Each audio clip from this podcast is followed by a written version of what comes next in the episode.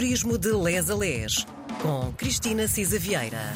Dia maravilhoso porque, para além de ser sexta-feira, é dia de recebermos a maior especialista em turismo do nosso país, Cristina Cisa Vieira. Nos últimos eh, tempos andamos à volta dos grandes escritores, os poetas, os romancistas portugueses que de alguma forma vêm este país e o Turismo Portugal decidiu ir atrás deles para perceber eh, onde eles andaram, como eles viram os sítios, porque é impossível alguém escrever sem fazer referências locais ao sítio onde, no fundo, ao seu aquário, não é? Exato, aquilo que nos marca, não é? Nós somos um homem e a sua condição e a sua circunstância, não é? Uh, e pronto, e de facto vamos parar à Madeira e estamos a acabar mesmo o ciclo, não é? Já corremos o, o, o continente, já Sim. corremos os Açores e vamos agora até. Uh, temos estado na Madeira, também já falámos de outras coisas muito boas que a Madeira tem, desde logo aquela natureza que nos entope os sentidos. Tínhamos falado de três grandes escritores madeirenses, o José Tolentino Mendonça, a Helena Marques, que embora nascida em Lisboa, de famílias uh, madeirenses, partiu muito cedo para a Madeira e, aliás, começou uh, a sua carreira de jornalista no Diário de Notícias do Funchal. A Ana Teresa Pereira. Um, o, Elbert, o Herberto Helder é um nome maior ímpar na literatura portuguesa, que nasceu em 1930 uh, eh, no Funchal e fez uh, reportagens em África para a revista Notícias. O António Breda Carvalho, que nasceu na Mialhada em 60, é professor do ensino básico, uh, mas é um fotógrafo da Madeira, no fundo, e já falamos nele também. Eh, já o nosso querido amigo Raul Brandão, já tínhamos falado neste maravilhoso escritor na Foz, que nasceu na Foz do Douro e que, entre outras, tem um livro que é As Ilhas Desconhecidas, inspirado nos Açores e na Madeira, e é absolutamente extraordinário, até a crueza com que ele eh, por um lado, fala do povo e da pobreza da Madeira e o espanto com a beleza. Eh, realmente, o Raul Brandão é um escritor extraordinário o José Saramago, eh, que também tem aqui um, um, ou outro episódio, a Maria Aurora Carvalho Homem, que foi jornalista, colaborou em várias revistas e tem um papel eh, fundamental na cultura, até porque foi assessora da hum, Câmara Municipal do Funchal e que tem obras publicadas, poesia, conto, literatura infantil. Uh, temos ainda a Maria do Carmo Rodrigues, também com obra de peças de teatro infantil, etc.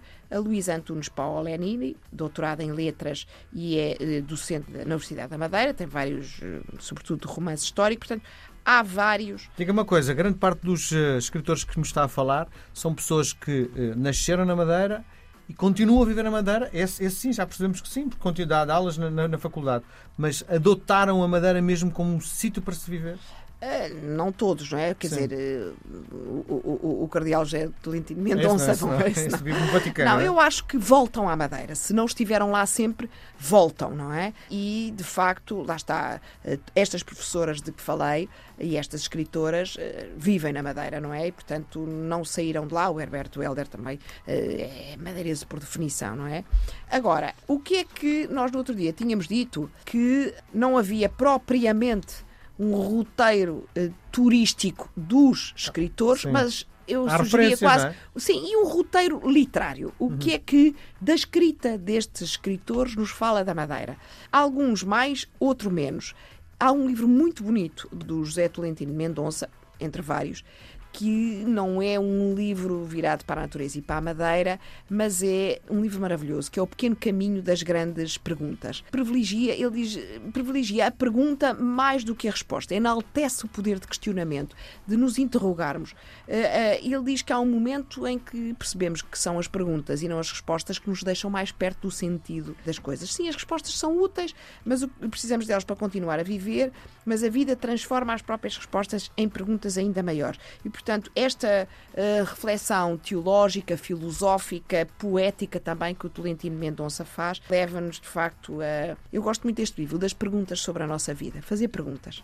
Depois, dentro da poesia, o Herberto Helder tem um livro que é recomendado pelo Plano Nacional de Leitura, que é um livro de contos, mas eh, são de facto simples e é a existência de um homem. É um conto poético, não é? Hum. Uma prosa poética. Mas é o caminho de um homem, a existência de um homem e o seu caminho. Chama-se Passos em, em Volta. Aparentemente é de facto um livro de contas, histórias de enredos simples, mas de facto tem algo mais do que isto. De facto, é um homem a refletir à volta da sua própria existência, as suas, as suas incógnitas. As, a, a, o que é que há aqui de facto de força neste, num homem que vive, enfim, com alguma humildade e num, num recanto fechado sobre si. Histórias fortes e mais comoventes eu gostei imenso do último cais da Helena Marques. Uh, parece um livro simples, as mulheres são as principais protagonistas, são várias personagens de algumas famílias madeirenses, decorre no Funchal no século XIX. Uh, de facto, ganhou uh, vários prémios: Prémio Revista Ler, Círculo de Leitores, Grande Prémio do Romance e da Novela da Associação Portuguesa de Escritores, Prémio Bordal da Literatura da Casa da Imprensa e está no Plano Nacional de Leitura. Foi publicada em 1992. Eu acho que é a Maria Teresa Horta diz: eh, O último cais é um texto envolvente, sedutor pela sua aparente simplicidade pela sua beleza, pela sua força tecida de pequenas fragilidades, de pequenas fragrâncias, de pequenas cintilações musicais. Tínhamos falado Aqui também um numa outra. talento nato da nossa Cristina. Ai, por amor de Deus. Mas uh, acho que as palavras têm que ser ditas, senão também precisam de ser vividas e, e ditas e, e a oralidade dá-lhes outra vida. Tínhamos falado de uma senhora, Ana Teresa Pereira, eh, e há um romance dela que é a linguagem uh, dos pássaros, muito bonito também, e acho que tem um campo muito próprio na literatura infantil também, etc. Estamos a acabar, mas temos aqui o tal António Breda Carvalho, que não tendo uh, nascido uh, no Funchal, de facto escreveu um livro, Fotógrafo da Madeira. Tem como pano de fundo a primeira metade do século XIX e descreve a história de uma família produtora de vinho da Madeira, que teve que enviar o herdeiro da família para Paris. O herdeiro regressa à Ilha da Madeira, gera depois os negócios familiares e depois, enfim, envolve-se numa relação amorosa uh, com a filha do feitor, portanto, uma classe inferior, os temas típicos. Hum. o António Breda Carvalho, de facto, nasceu, como tínhamos dito, na Mielhada em 1960. Tem vários uh, romances publicados, mas este, O Fotógrafo da Madeira, uh, ganhou o Prémio Literário João Gaspar Simões e tem várias outras menções honrosas, etc. A Helena Marcos tem um outro romance muito interessante, eu gosto muito deste romance também, que é O Bazar Alemão, que se passa durante a Segunda Guerra Mundial. A perseguição aos judeus, como sabemos, ultrapassou fronteiras e atingiu núcleos residentes no estrangeiro. Na Ilha da Madeira, elementos mesmo da comunidade alemã de origem hebraica viram-se confrontados com a discriminação, com a perseguição, com a chantagem e várias cartas que saídas do nosso pacato povo eh, de denúncia antissemita que chegaram Nossa. a Berlim, com impactos muito profundos na vida pessoal e profissional. É um romance forte. Eh, muito forte mesmo. Uh, mas é despretensioso, também tem uns episódios e uns traços muito românticos uh, e eu acho que vale a pena também passar por ele. O Raul Brandão, mais uma vez, não sendo açoriano, é um escritor extraordinário. Uh, e, de facto, é uma referência na literatura de viagem em Portugal. Escreveu As Ilhas uh, Desconhecidas, que está publicado pela Quetzal e em que ele destaca também a beleza uh, natural das ilhas e uh, dos seus uh, habitantes.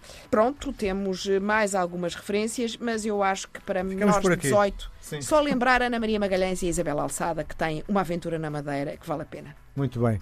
Nós, próxima semana, vamos falar sobre o maior compositor do arquipélago. Não dizemos mais. Beijo grande, até para a semana. Até para a semana.